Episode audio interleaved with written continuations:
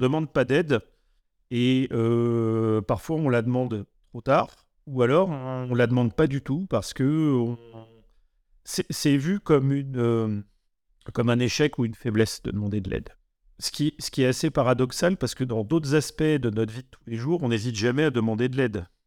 Euh, je connais personne qui a jamais fait de plomberie qui va essayer de réparer sa tuyauterie lui-même s'il a une fuite. Peut-être qu'on va essayer d'apprendre, se faire aider d'un professionnel, mais on n'a pas peur de faire appel à un professionnel pour euh, certaines, euh, certaines choses. Et pour d'autres, un peu plus.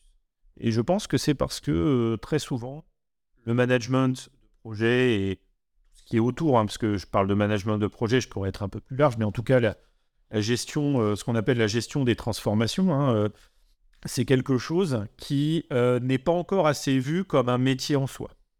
Ça soit au sein des organisations, voire par les gens qui le font eux-mêmes.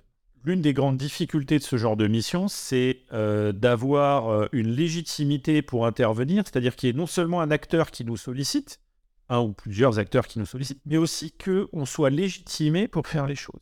C'est très délicat et ça arrive d'ailleurs que euh, certaines de nos missions n'aboutissent pas aux résultats espérés parce que il n'y a pas la volonté derrière ou il n'y a pas le soutien derrière pour que ça aboutisse.